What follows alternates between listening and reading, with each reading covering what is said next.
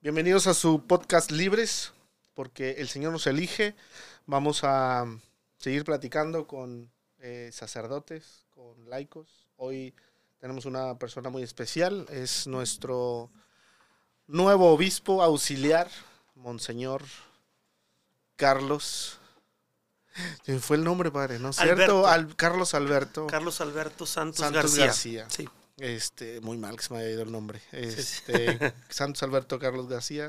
Santos Para mucha- Alberto no, Carlos, Carlos Al- Alberto. Carlos Alberto. Santos García. Santos García Pi.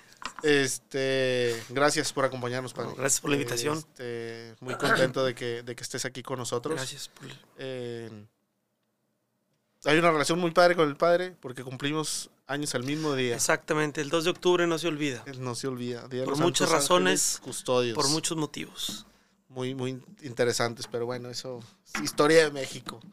Eh, ¿Cómo ha sido esta experiencia, primero, eh, sacerdotal? ¿Dónde has estado? ¿Cómo has vivido tu ministerio? Eh, pues han sido 21 años de sacerdote. 21 años. Estaba cayendo en la cuenta hoy, hablando con un amigo, este sacerdote. Hace 30 años entré al seminario. Este año, en el 93, 2023. Eh, de sacerdote 21 años, 21 años que, pues, no sé dónde se han ido. Bueno, sé dónde he estado, lo que he hecho, las experiencias.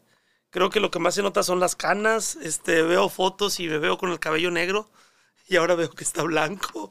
Este, bueno, empecé primero estudiando los primeros años de sacerdote porque ¿A qué edad te ordenaste, padre? em, a los 25 con el 25. mínimo. De hecho, el derecho canónico marca que el mínimo para ordenarse son 25 años. De hecho, cuando yo entré al seminario, es una anécdota, pues es, es normal. Pues entré, entré yo a los 16 años, tenía la ilusión, esto, lo otro, y empiezas a echar cuentas, como cuando dices, ¿a qué edad voy a terminar la carrera? Y si hago la carrera y la maestría, ¿qué, ¿cuántos años voy a tener? Entonces yo me acuerdo que echaba cuentas y decía, híjole, voy a terminar de 24. Y decía, no te puedes ordenar de 24. No te puedes ordenar de 24 porque el derecho canónico, no, pues te van a mandar un año fuera, decían así. No, pues ni modo, vas a tener que ir de servicio. Total, con el paso de los años le aumentaron un año a la formación. Había dos años de filosofía y aumentaron a tres. Tres. Ya con eso alcancé. Total, eh, me ordené de 25 años con ese año extra que añadieron.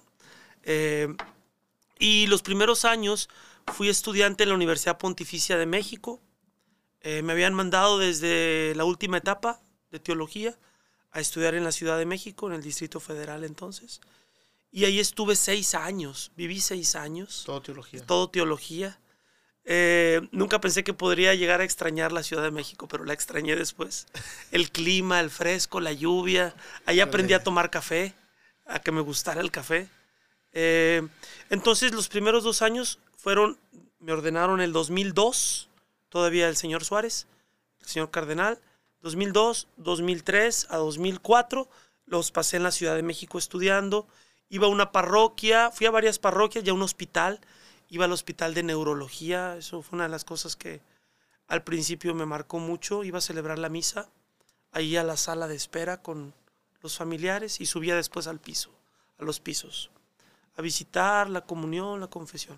Total, regresé en el 2004 aquí a Monterrey y fui un año vicario en la parroquia Nuestra Señora Reina de los Ángeles, Ok. acá en Gómez, no, en Roberto Garza Sada Rotos. y 2004-2005 y después ahí mismo empecé a dar clases en el seminario. Yo había estudiado Biblia, eh, Sagrada Escritura, Teología Bíblica. Entonces empecé, eh, empecé a dar clases desde el 2004. 2005 me mueven al seminario menor como formador de disciplina y ahí estoy de 2005 a 2009 en Sí. el menor y dando clases y después 2009-2013 me cambian al mayor, a teología. Ahí estoy otros cuatro años. En total, ocho años de formador. Yo le digo la primera temporada. Ahorita estoy en otra segunda temporada. Este, y 2013 eh, me, me invitan, me invitan, petición, invitación, a hacer un doctorado. Ya tenía la licenciatura eh, pontificia, la licenciatura equivalía a una maestría, el doctorado en teología bíblica y me voy a Roma a estudiar en la Universidad Gregoriana de 2013 a 2017, marzo. Total estuve tres años y medio allá, de, 2000, de agosto 2013 a marzo 2017. Y regreso, estoy unos meses de administrador parroquial en la parroquia de la Natividad del Señor en la López Mateos. Estuve cuatro meses ahí. Y luego me mueven en agosto a la parroquia de San Juan Bosco, ya como párroco. Y estuve ahí en San Juan Bosco de 2017 a enero 2021, tres años y medio igual. Ahí viví la pandemia como párroco y en enero este, 2021 llegó mi segunda temporada de formador en el seminario, ahora como rector. Y ahí estoy eh, hasta el día de hoy. Hasta el día de hoy. como rector. Y Igual, todo este tiempo maestro también, o sea, esa parte también de formar un maestro. Bastante buen maestro. Bueno, pues. o sea, Sabes que hoy estaba arreglando, moví la ropa del menor a mi casa mientras espero ahí eh, lugar donde voy a vivir. ajá. Y saqué unas carpetas de un mueble y era la carpeta de Pentateuco, libros históricos y todas de, de Monseñor Carlos. Este, Eh, sí. La información sagrada. Son los únicos, yo creo que, bueno, la- algunos ahí electrónicos, pero físicos son los únicos que tengo. La verdad es que son de, de muy buena ayuda y esas carpetillas. Servirán de algo, yo creo. Ay, nivelan, no, no es cierto. Sirven ahí para que no se incline el, el escritorio. Padre, ¿qué es para ti la Sagrada Escritura? Digo, te ha llevado. ¿Tú querías estudiar Sagrada Escritura? ¿Te mandaron? Eh, ¿Era algo que tú Eh, buscabas? Es toda una historia. Me gusta mucho la lectura, me gustan mucho los libros.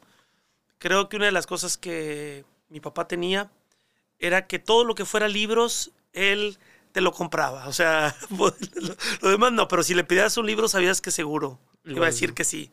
Aunque fuera con ilustraciones, con dibujos. Entonces, a mí me ha gustado siempre la lectura. Eh, creo que desde ahí viene lo de la Biblia. O sea, ¿por qué? Porque, pues, siempre novelas, este... Me estaba acordando el otro día porque alguien me preguntó, ¿cuál es el primer libro que leíste? Que recuerdas haber leído. Y el primer libro que leí me acuerdo que es uno de Julio Verne, que se llama Un capitán de 15 años. Y lo leí por ahí, siendo adolescente. Cuando yo entro al seminario, pues no tenía en el horizonte estudiar Biblia. Pues uno entra y estudias religión, educación en la fe, formación humana, etcétera. Nuestro contacto con la Biblia, tú lo sabes, es un poco el rezo, la oración, pero esta parte como que de estudio no. Ciertamente las historias, la lectura, pues sí me, me gustaba. Es hasta que estudio teología que ya empiezo a, a- a conocer más la Biblia, el texto, a leer, analizar, interpretar la Biblia. Y yo diría que se lo debo primero a mis maestros. Tuve grandes maestros de Biblia, el padre Carlos Junco, Sí. eh, fue uno de los que me motivó a estudiar Biblia, de los maestros de esos que dejan huella. Sí. Padre Ricardo López también fue un maestro de, de Sagrada Escritura, todos allá en México. Total, cuando terminan mis primeros tres años de, de estudio general, tiene uno que decidir qué va a estudiar. Te preguntan, pero también te dicen.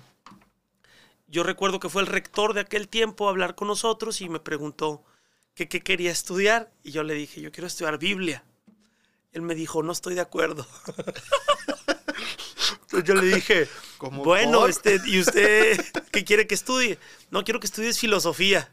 Y yo, ay, filosofía ya no, dije, ya, ya lo superé.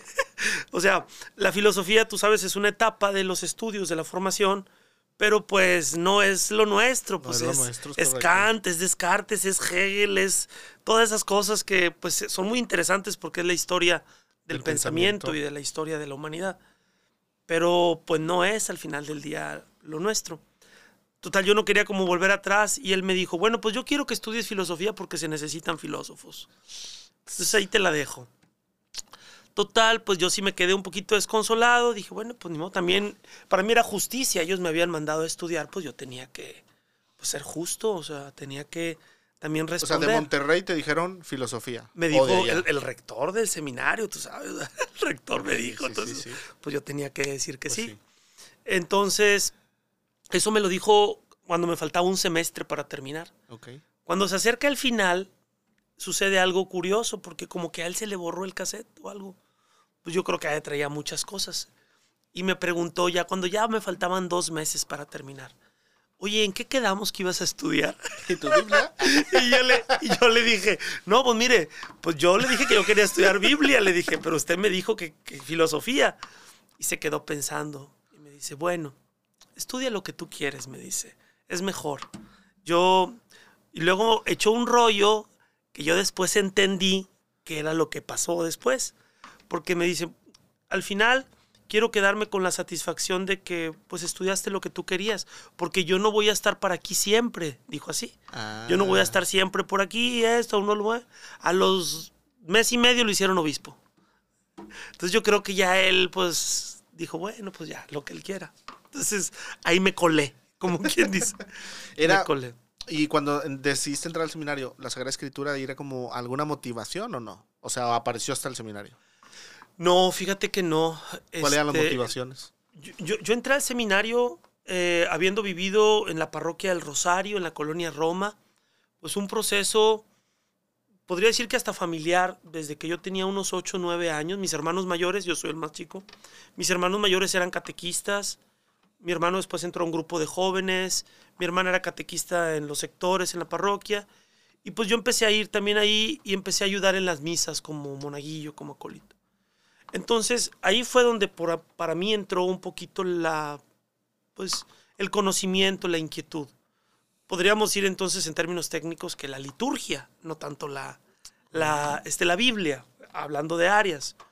Eh, pero bueno, una cosa que sí me llamaba la atención es que, pues, le ponía mucha atención a las predicaciones de los padres. Decía, este predica así, este predica así. me gustaba quien hablaba de una manera, de otra. Entonces, esta parte de la, de la meditación de la palabra sí me, me llamaba la atención y, y veía, me acuerdo un padre, el padre Catarino, siempre llevaba una carpetita y la abría y sacaba su hojita y traía sus ideas. Yo mis primeros años me acuerdo que yo hacía lo mismo. Ahorita ya fui cambiando la metodología. Pero bueno, creo que lo que vocacionalmente me movió pues fue la parroquia, los padres de la parroquia, estar cerca en la liturgia, en la celebración. Y también, eh, ahí no estaba la Biblia propiamente, eh, pero estaba el testimonio de ellos, el ambiente, muchas cosas ahí. Y cuando empezaste ya ordenado el ministerio, eh, ¿era lo que te imaginabas? ¿O, era, ¿O fue algo completamente distinto? Digo, porque entraste a los 16 y luego ya 25 años tomar la, el servicio, el ministerio. No voy a decir que el 100% de las cosas que he vivido las he esperado, no, creo que no. Yo creo que cada etapa han sido cosas que yo no esperaba. En ese sentido, esta parte que a veces se dice como que eslogan así, que, que, que Dios me sorprende y que, que Dios te sorprenda. Pues es una realidad, este, es una realidad que hay cosas que, que cuando las ves en retrospectiva y a veces dentro de ellas, dices, oye, yo no me esperaba ver en este lugar. Eh, por ejemplo, eh, a mí me tocó el cambio de seminario allá a Juárez, A Juárez. en 1995. Aquello era monte. Entonces entras al seminario y no te imaginas que dos años después vas a estar viendo en un monte. O sea, toda la realidad. Entonces, ese tipo de experiencias de, de mudarnos al nuevo seminario, entre víboras de cascabel, jabalíes, zorrillos, o sea, ese tipo de experiencias, dices, wow, o sea, pues yo no me imaginaba cosas así. Bueno, eso lo podría trasladar también a las cuestiones ministeriales, a experiencias de misiones, de misiones, de Semana Santa, de verano. Te podría decir que incluso las que yo quería vivir no las viví. Por ejemplo, yo me acuerdo que cuando estaba en filosofía, yo quería ir de misiones a Oaxaca, porque había misiones a Oaxaca. Y porque el que era nuestro rector eh, le habían hecho obispo auxiliar de Oaxaca. Y pues había misiones de Semana Santa, de verano, y era mi pero nunca se me hizo. Pero después me mandaron a otras misiones que pues yo terminé muy feliz también. Entonces yo creo que el ministerio han sido cosas que pues que sí imaginaba, obviamente. Creo que la parte de, de lo que yo imaginaba de estar en una parroquia, vivir en una parroquia, atender realidades de grupos de personas, sí ha sido lo que esperaba. Lo viví cuando fui vicario, por ejemplo, y después cuando fui párroco. Esa- eso sí ha sido lo que yo esperaba. Ahora, los lugares no. Cuando me dijeron que iba a ir a San Juan Bosco de párroco, me acuerdo que dije, no, o sea, San Juan Bosco, pues es una super parroquia. Yo me imaginaba en un pueblito. Es otra cosa que, no, mejor un pueblito allá por, por el Álamo, Cerralbo. Eh, otra cosa, por ejemplo, que yo no imaginaba del ministerio era esta parte educativa, docente, ser maestro. Eh, creo que esta es una vocación dentro de la vocación y que la descubrí eh, en el camino y me ayudaron a descubrirla mis superiores. Yo creo que pudo haber ido cualquiera de mis compañeros a México. Me mandaron a mí y a otro compañero, a Luis Rolando, y pues de ahí vino la parte de, oye, bueno, ya estudiaste, ahora da clases y aprende a dar clases. Si tú me dijeras, oye, entonces tú esta parte docente no, no te la conocías. No, yo no me la conocía. La, la desarrollé y me, me, gustó. Y me di cuenta que me gustaba que las demás personas este, aprendieran, se dieran cuenta, ayudarlos a descubrir cosas, a leer de otra manera. O sea, un poquito a vivir la misma experiencia que yo viví con esos maestros que tuve allá en México. La verdad es que es bien interesante, digo, porque me ha tocado estar en, en el salón de clases contigo y cuando expones, la verdad es que no es exponer como por enseñar, porque lo haces con el compartir y te emocionas a, al dar el dato, eh, lo que mm. no se conocía y que mm. viene de acá. Y es una emoción importante cuando estás en la clase, o sea, si estás así como muy en otro, como en el high. depende cómo llegue a la clase. La verdad hay clases que me cuestan porque traes una bronca de afuera. No, que se rompió la tubería, no sé dónde, y chinelas. No, que se metió allá una persona este, por la barda y que no sé. Entonces, esa parte como que desconectarte y conectarte es a nivel docente a veces sí me cuesta, pero yo creo que te tiene que gustar lo que enseñas primero y eso te ayuda a que te, conectes. Yo sí reconozco que a veces que hay clases que me ha costado darlas, pero no es por la materia, es porque traigo algo este, cargando, alguna situación o dificultad, preocupación, tema. Hago un esfuerzo porque se me, por dejarlo a un lado y conectarme a la clase. Pero sí, cuando estoy ahí y se, y se nota eso es real. Yo creo que hace poco eh, escuchaba a un psicoanalista hablando de esto, un italiano, Massimo Recalcati, que habla del, ser docentes. Yo siento que esta parte de, no es transmitir el dato, sino también transmitir un poco la pasión por algo, por el aprendizaje cuando menos, o sea, por aprender algo nuevo, por conocer más, por tener más este profundización en algo. Entonces, esa parte creo que sí yo la siento y procuro transmitirla para que se generen deseos. Porque creo que también aquí es una dinámica de deseos. Deseo conocer más, deseo aprender. Entonces, sí, sí es, sí es real, pero a veces sí cuesta. Y por ejemplo, en esas emociones, digo, eh, la humilía, muchas veces algunos curas la. Bueno, pues es enseñanza, pero algunos utilizan como que. Y empezar a dar el dato, y significa tal, eh, del griego y del hebreo y no sé qué. Para ti es como lo mismo? ¿Son experiencias distintas o cómo vives la humilía en la, misa? Sí, sí, ciertamente esta parte de que la humilía no es una clase, es como el principio general. Ajá. Ahora, creo que el riesgo, el riesgo está siempre latente. El riesgo de terminar estando aleccionando, dando una lección ahí, dando una cátedra. Eh, yo la verdad, esto, digo, te mentiría si te dijera que lo tengo así muy claro. Pero sí, sí recuerdo un poco que desde el principio, no me acuerdo cómo daba las homilías cuando empecé el ministerio. Ahorita ya tengo ya una forma hecha y tengo muy claro cómo quiero hacerlo. Pero yo tenía como dos ideas. Primero, que, que, haya este contenido. O sea, esta parte como de los datos. Esta parte del dato, del contenido.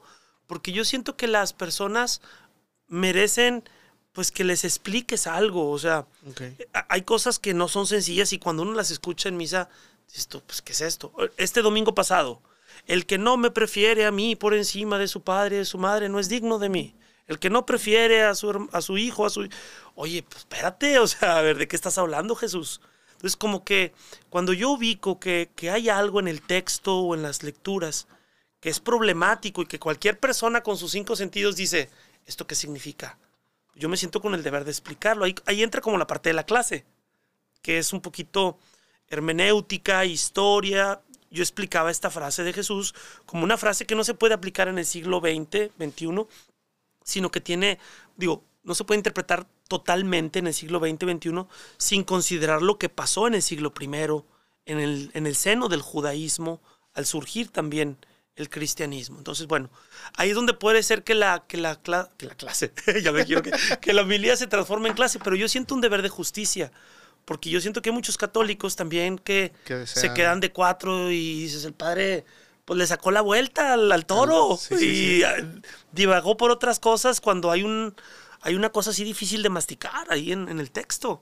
Bueno, ese es como un criterio que tomo. Y el otro criterio que tomo, este será un explicativo, es la parte de, de, vamos a llamarlo así, del crecimiento espiritual. Como que el primero es muy intelectual, es, es como explicar algo difícil, complicado. Y el otro criterio que tomo es, bueno, ¿qué me deja de alimento así como para, para mi vida, para mi relación con Dios, para mi seguimiento, para, pues a lo mejor para lo que estoy viviendo, como en este caso un padre de familia, una madre de familia, esposa, esposo. Entonces, para mi vida espiritual. Entonces, trato de que siempre esas dos cosas estén presentes. Ahora, depende del texto. En ese sentido, eh, eh, yo sé que a veces en los padrecitos nos puede pasar que traigo ya una precomprensión y, y le receto a la gente lo que yo traigo. A ver, no, lo que te diga el texto, que el texto te dé la pauta, que se dé un verdadero diálogo. Porque luego a veces escuchas que dicen, hombre, el padre siempre habla de lo mismo. Siempre habla de lo mismo. Pues sí, los textos no son los mismos, pero él siempre dice lo mismo. Dices tú, entonces, ¿qué está pasando? Pues que realmente no está confrontándose con el texto. Trae ya un rollo o alguna cosa y termina cayendo en lo mismo. Sí. Sí, sí, suele suceder de que, bueno, a lo mejor alguien que es muy socialista y entonces Sí, el amor a la familia. Porque en la sociedad y los eh, sí. porque siempre lo traes Exactamente, hacia el punto que tú traes. Exacto. Y, y ciertamente también la actualidad de, de hoy, ¿verdad? Porque hay también hay algunos curas que dices, bueno, tienen 50 años de ser sacerdote y a lo mejor repiten homilías. Pero, o sea, también lo que te está diciendo hoy, porque no es lo mismo eh, un año antes en la lectura que... Eso. Has tocado un punto importante. A ver, Ciertamente el ciclo litúrgico es de tres años, el ciclo ferial entre semana, este, este, perdón, el ciclo dominical de tres años y el ciclo ferial es de dos años. Y tarde o temprano te, vuelves a topar las, lecturas, Pero, pero uno no es el mismo. Es correcto. O sea, el texto es el mismo, pero han pasado cosas y a veces, bueno, a mí me ha pasado, lo digo con mucha sinceridad, que veo ángulos, así como si fuera una habitación, y ah, ya no había visto es, eso de allá. Ángulos que antes no habías visto. Palabras, detalles que antes a lo mejor no tenían la percepción para verlos. No, alguna herida que no estaba, mm, la pérdida de alguien o la un cambio de comunidad, o sea, no podría ser como, como la misma, la misma reflexión. Sí. Y bueno, ahora que estás al frente del seminario, ¿Cómo, ha sido esa experiencia de, estar, de ser responsable de los próximos pastores de la Arquidiócesis de Monterrey? Bueno, eh, una experiencia muy personal. Eh, yo tuve una experiencia muy feliz como seminarista. Yo, yo, yo fui feliz en el seminario. Eso no quiere decir que, no haya habido momentos difíciles, los hubo. Yo me acuerdo mucho de Monseñor Juan José Hinojosa, párroco de Fátima yo recuerdo alguna vez una frase que él nos decía cuando yo estaba en el seminario menor. Él nos decía, eh, si tú estás en el seminario y en el seminario sientes que es una cárcel insoportable, vete, porque, porque no el seminario no es una cárcel. Si tú estás en el seminario y dices, yupi, yupi, qué padre, todo aquí es alegría y felicidad, vete, porque tampoco estás entendiendo las cosas, ¿verdad? Entonces, como que era el medio, era decir, es una experiencia así, que a veces es un reto, pero que tiene también muchas alegrías, o sea, muchos momentos felices.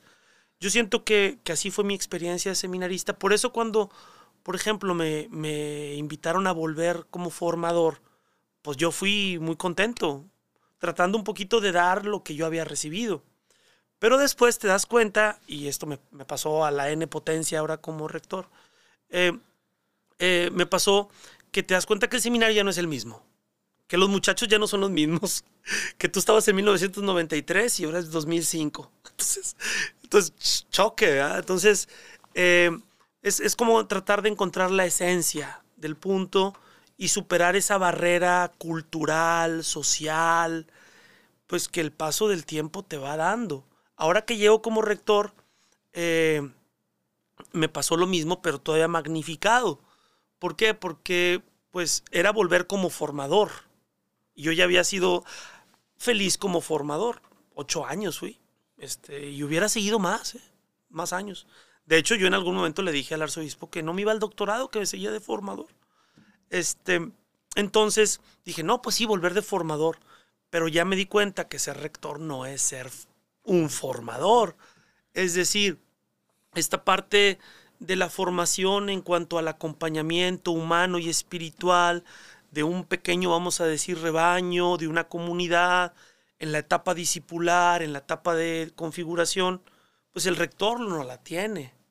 Es un circo de cinco pistas, andas en temas económicos, materiales, en temas también de administración, en temas, bueno, las clases que tienes y muchas cosas. Entonces dije, ay, wow, este, ¿qué es esto? O sea, fue descubrir algo que, que yo como formador no había sentido. De hecho, vi al que era el, rector en ese tiempo, el padre Cárdenas, y yo le decía, ahora comprendo muchas cosas, le digo. Ahora comprendo por qué lo veía de veces tan serio y tan enojado, porque traía muchos problemas, porque eres la, eres la cabeza y eres el responsable. Entonces, este tipo de cosas eh, son las que ahora como rector pues han sido un descubrimiento. Es por otra parte bonito porque también tienes la capacidad de, de incidir, de decidir, de, de transformar, de, de, orientar. Y he entendido mucho que pues de lo que se trata es de potenciar las capacidades del equipo. del equipo. Sí. Alguna vez me dijo un padre, un rector sin equipo no es nada y un equipo sin rector tampoco es nada. Es como una cabeza sin cuerpo y un cuerpo sin cabeza. Entonces, he aprendido esa parte que en mi personalidad sí me ha costado, porque, bueno, yo creo que eso viene de educación en la, en la familia. Eh, la clásica frase de papá o mamá, si tú no levantas eso, nadie lo va a levantar. Si tú no lo haces, nadie lo va a venir a hacer por ti. Y como que te queda la idea de, de tú hacer las cosas. Pero dices, no, también se trata de propiciar que otros hagan. Sí, este, y, y no es tanto que uno quiera acaparar, sino como que es cambiarte un chip de vida para entrar a otra, a otra realidad que te exige el cargo propiamente.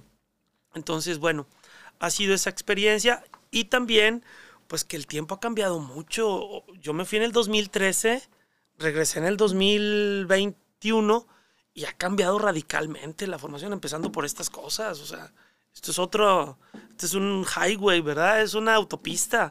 Sí. Entonces, eh, era, aprendí a ser formador en una época en la que no existía esto, no existía Facebook, no existía nada de eso. Me acuerdo cuando los chicos del menor ahí, el fotolog, y el tema era el fotolog, que era el bisabuelito del Facebook, sí, yo sí, creo. Sí, Entonces, esa parte también de, de, los cambios culturales, otra vez pues me novatearon, porque yo pensé que era igual, pero no, ya no es igual, o sea. Hay otros retos. Yo sé que, digo, la, la, una de las importancias es el seminarista, ¿verdad? Obviamente es el centro en el seminario. Pero como rector, ahorita que dices de, bueno, conocer a tu equipo y utilizarlo, pues ver las capacidades de cada quien para ubicarlos. ¿Es, es conocer más al equipo que a los seminaristas o como medias mm. como ese, ese punto? Ahora, una cosa más de, la, de lo anterior que, que, quizás me faltó completar. Pero esto también me ha ayudado a, a descubrir que, que la esencia no cambia. O sea, que, que la esencia de la formación es, es el diálogo entre Jesús que llama y la persona que responde. Claro. Que, que esa parte, ese núcleo está ahí.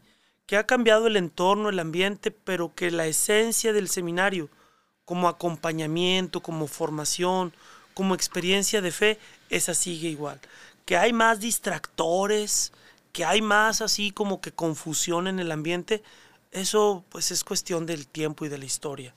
Pero como dice ese texto, Jesucristo es el mismo ayer, hoy y siempre. Entonces, esa esencia sigue estando ahí. Es como que mi idea siempre es, a ver, vamos a, a cuidar el corazón. Y el corazón es eso, es la, la dimensión espiritual de la formación que le llamamos. Sí. después la humana. En esto que dices del equipo, fíjate, yo soy de la idea, fui párroco, bueno, esto me lo formé como párroco. Yo Digo, si los sacerdotes se llevan bien, a la comunidad le va bien. Yo me di cuenta que, que cuando en una comunidad hay dos, tres sacerdotes, párroco, vicario, etcétera, mucho pasa por el hecho de que trabajemos bien nosotros. Eh, yo fui vicario, vi las dos caras de la moneda. Yo como vicario éramos dos vicarios y un párroco. Y pues nosotros estábamos, éramos como los soldados rasos del general. Entonces, y, nos llevábamos muy bien, aunque éramos muy distintos. Eh, después me tocó la otra cara de la moneda, ser yo este párroco, administrador parroquial y párroco. Y creo que esta experiencia me, que yo viví de vicario me, me ayudó a, a saber que, lo más importante era que entre nosotros, presbíteros, tenía que haber fraternidad. Teníamos que tratarnos pues como hermanos. Yo me acuerdo una frase que me dijo mi párroco. Me dijo, este, dijo, mira, tú y yo somos iguales. Cuando yo era vicario, llegué, yo somos iguales porque los dos somos sacerdotes. Solamente que yo tengo un cargo distinto. O sea, yo soy el párroco y a mí me va a tocar este, hacer unos, echarme otros trancazos. Y tú eres el vicario, tal. Entonces, siempre me trató dándome el lugar, etcétera. Nunca como si yo fuera alguien este, inferior. Igual yo siento en el equipo formador, en el seminario, que esa es la clave. El ambiente, el, e, esa fraternidad que después se refleja en la comunidad de los muchachos, en los seminaristas. Porque yo soy de la idea de que eh, un presbiterio se forma en el seminario. O sea, el presbiterio ahí se gesta esta parte de, cerrar filas, de apoyarnos, también la carrilla, el esto, la broma, el ambiente, ahí se forma. Y pasa a partir también de lo que ven los muchachos este, en sus formadores. Sí. Digo, para los que nos están escuchando, porque luego presbiterio es el conjunto de sacerdotes ah, que están en la diócesis. Ese es el este, todos los sacerdotes que trabajan, pues a cuenta que digamos que es el seminario ya grandote hacia afuera, ¿verdad? O sea, el, seminario mm, estamos ahí en la formación y... Padre, cuando eh, pues nos ordenamos tenemos así como pues los ideales muy marcados de que no voy a ser el párroco tal. Y como obispo, ¿ha cambiado o va cambiando ese ideal ahora? Ahorita no sé nada. no. es que bueno, mira, toca, toca, no, es que tocas un tema que es de fondo para mí ha sido una experiencia. Ya pasaron casi dos meses. Eh, mañana, ¿qué soy? Sí, es 5. A mí me habló el nuncio el 6 de mayo. Mañana es este 6 de, julio. Este, Puede ser que este tiempo juguemos con volver al futuro, no se apuren. Este, bueno, me ha, caído, me ha caído el 20. O sea, yo, siento que, el, que, el, que, es, que es otra vocación. espero no decir una herejía. O sea, eh, yo hay una parte de mí que siento que ya perdí el presbiterado. En el sentido de que, por ejemplo, ser párroco para mí ya no va a ser una realidad. No, no. E, esa parte, ese anhelo, ser párroco, una comunidad. Si yo decía, a mí me, yo decía, a mí me gustaría ser párroco allá por, por Cerralbo, decía, porque ya ahí fui de misiones. Recuerdo de seminarista unas misiones hermosísimas en Cerralbo. Y recuerdo también unas misiones muy bellas acá por la, por, este, por la Laguna de Sánchez, en la Villa de Santiago, etc. Entonces, una de mis ilusiones es, era decir, bueno, a mí me gustaría ser párroco de esas comunidades que yo conocí de seminarista, como en misiones. Pues eso ya no. o sea, ahorita ya, no está en ya eso no está en el, en el, en el cuadro. Ahora, cuando me preguntas tú ahorita, eh, bueno, como obispo, ¿hay ahora algún ideal? Pues no sé, porque ¿qué significa ser obispo? Ese es el punto, o sea, yo ya sabía lo que era ser sacerdote. Ya había forjado a lo largo de los años en diferentes cosas lo que, lo que era mi sacerdocio, en el sentido de esta, esta apropiación personal del sacerdocio de Cristo, como decimos.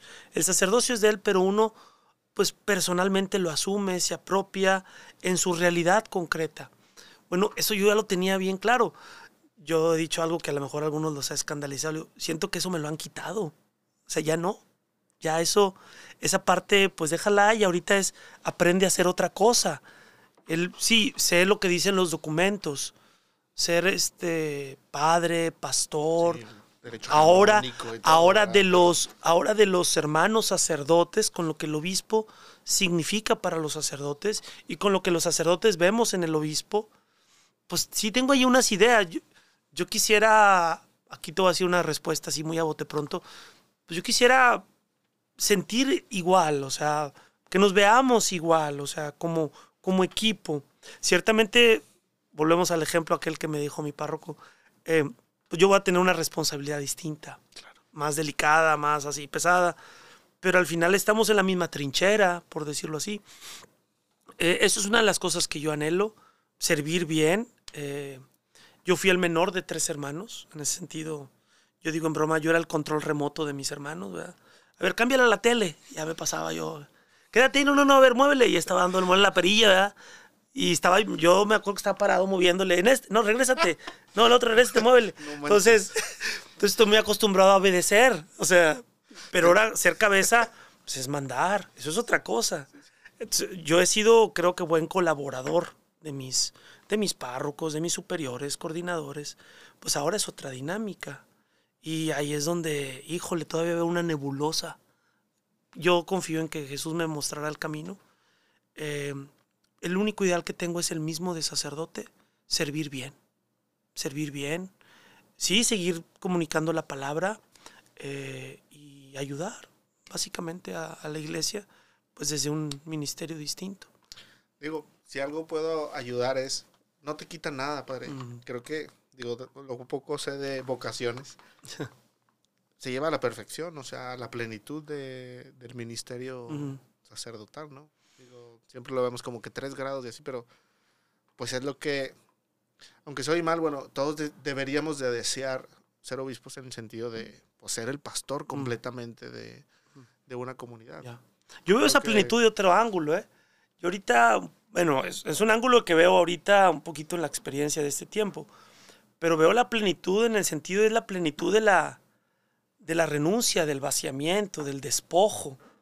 Porque ahora sí, eh, pues a donde sea, ya ni siquiera tu tierra, porque antes podía tener yo la idea de decir, pues Monterrey, Voy a morir aquí. Monterrey, etcétera. Yo, yo conocí eh, la experiencia de ser seminarista en un lugar distinto como era el, el Distrito Federal, la Ciudad de México, y ahí conocí muchas realidades yo a veces llegué a la conclusión de decir, bueno, mi vocación está arraigada a mi terruño, a Monterrey, a mi familia. La experiencia de iglesia que yo viví en mi parroquia en Monterrey forma parte de mi historia vocacional. Yo no sé si hubiera sido seminarista en otro lugar, dígase en otra región. Entonces, bueno, esa parte ya ahora pues a un lado, como dijo el otro día el arzobispo, ya le perteneces totalmente a la iglesia.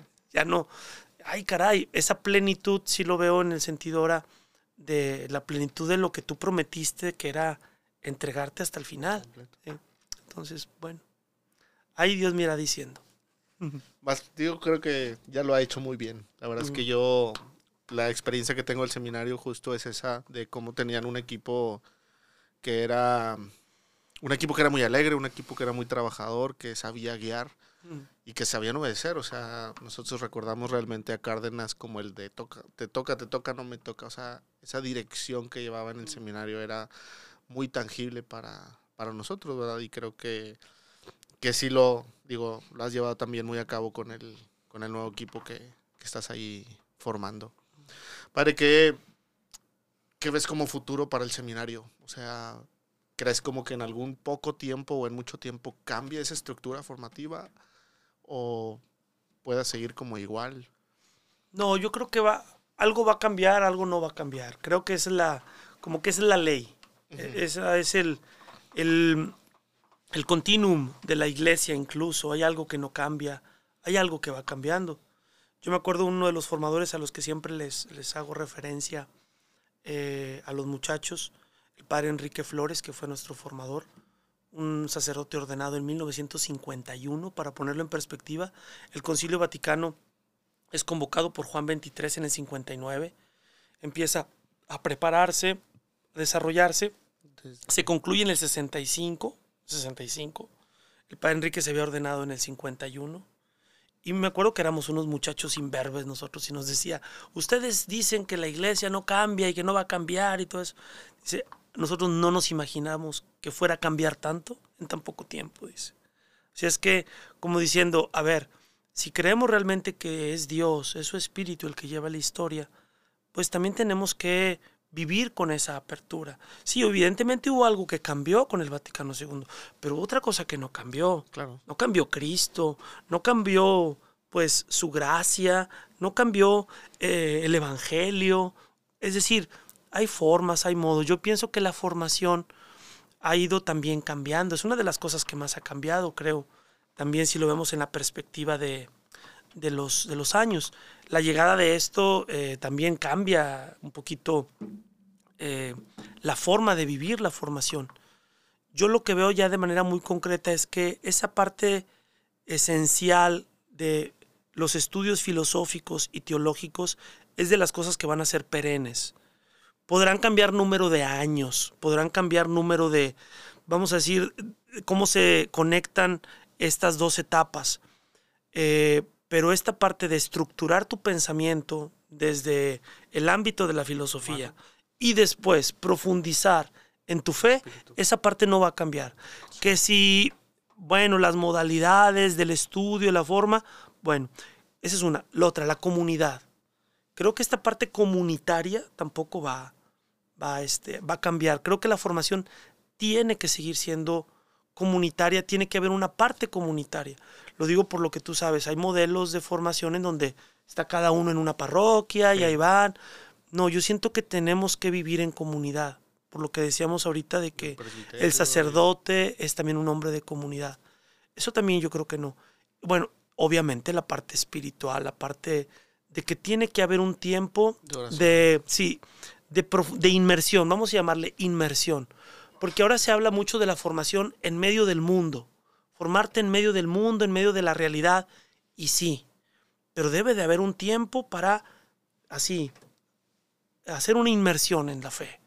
O sea, estar solo para una cosa, como diría San Ignacio, estar en una sola cosa que es con Cristo para después venir a la otra parte. Entonces, creo que entonces esta parte que a veces unos critican del aislamiento, que de la separación del mundo, no, mira, ah, no, no le eches tanto drama, ¿va? Creo que debe de haber un tiempo en el que el sacerdote, el seminarista, profundice en su relación con Cristo. Ahora, donde creo que debe de haber cambios, y es la realidad, bueno, tú lo sabes porque alguna vez hemos platicado de eso, son en las etapas iniciales estas etapas en las que el joven está apenas discerniendo, que hasta ahorita son un poquito rígidas, rígidas en el sentido de que se, estructuran por medio del calendario escolar. Es decir, se entra en agosto y se sale en tal. Bueno, creo que ahí es donde puede haber un poco más de, cambio. En, en, este proceso en el que un joven empieza a sentir un llamado, una inclinación y quiere empezar a descubrir y que no va a ser quizás la inmersión total, sino van a ser inmersiones parciales, inmersiones graduales, hasta que llegue una inmersión un poco más fuerte. Creo que ahí es donde hay un tema de, cambio y que los documentos ya lo, lo anuncian cuando hablan de las primeras etapas como etapas propedéuticas, flexibles, en tiempos, etc. Ahí, ahí es donde veo un poquito. No sé si fui muy técnico no, no, para, la verdad es que para el auditorio. No, está bastante bien. Este, creo que a todos a, muchos les interesa y la verdad es que hay mucha gente que no, que no conoce nada del seminario y esto que nos hablas es como que puede llamar la atención y puede llegar a preguntarnos más. Este, te agradezco que nos, la verdad es que tenemos bastante tiempo todavía. Digo, podemos seguir platicando de muchos otros temas. Eh, hay una, siempre me acuerdo porque él me la platica, hay una este, anécdota que me cuenta que cuando la primera vez que tuvo una entrevista con Carlos, Monseñor. ¿Tú una entrevista conmigo? Sí. Todavía me acuerdo cómo eras vestido.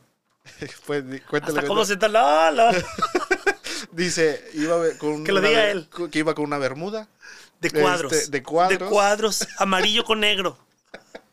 Y sí. Un poquito más o menos estos tonos, ¿eh? Ándale. Siguen permaneciendo los, los tonos, ahí hay algo. Este, con tenis, bastante fresco yo. Y me senté. Llega y se siente Lola así, se pone así. Muy cómodo. Yo era muy feliz de lo que estaba haciendo. Este, y, le agradezco eh, mucha confianza que me ha brindado estos últimos. Eh, estos últimos años este, hemos platicado mucho y, y, te agradezco bastante, padre, por también por animarme, por este por la verdad es que me emociona mucho que, que haya sido nombrado eh, obispo para nuestra diócesis. Ojalá que nos dures un buen tiempo y bueno, que el Señor te siga llevando ahí por muy, muy, buenos caminos. ¿Qué le dirías a un joven que quisiera pues tener esta experiencia o que quiera entrar al seminario? Pues lo que me dijeron a mí, me dijeron, ¿quieres saber si puedes cruzar el río? Pues lánzate, échate al agua y empiézale a nadar. Yo lo que le diría a un joven que siente algo es, pues tienes que lanzarte, tienes que conocer. Yo creo que, que ese es el punto, tener una experiencia Creo que en la parroquia o donde uno ha vivido un joven que escucha el llamado, pues es porque ha tenido alguna experiencia, pero las experiencias se van profundizando, profundizando. Creo que, que el animarse a dar esa, ese paso de, profundizar en la experiencia, pensémoslo en el caso del, noviazgo, se dice, vamos a darnos la oportunidad de conocernos, dicen los, ahí la pareja.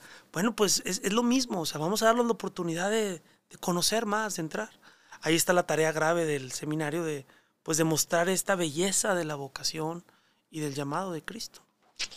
Muchas gracias. La verdad es que sí, o sea, para realmente vivir una libertad, el sentirte libre es enfrentar las cosas, porque si no las vives, pues siempre hay una barrera que te está deteniendo y no hay una verdadera libertad en eso que Dios nos ha regalado. Y bueno, pues muchas gracias a todos los que nos siguen viendo y nos siguen escuchando este, en, ese, en este su podcast Libres porque el Señor nos elige. Bendiciones para todos.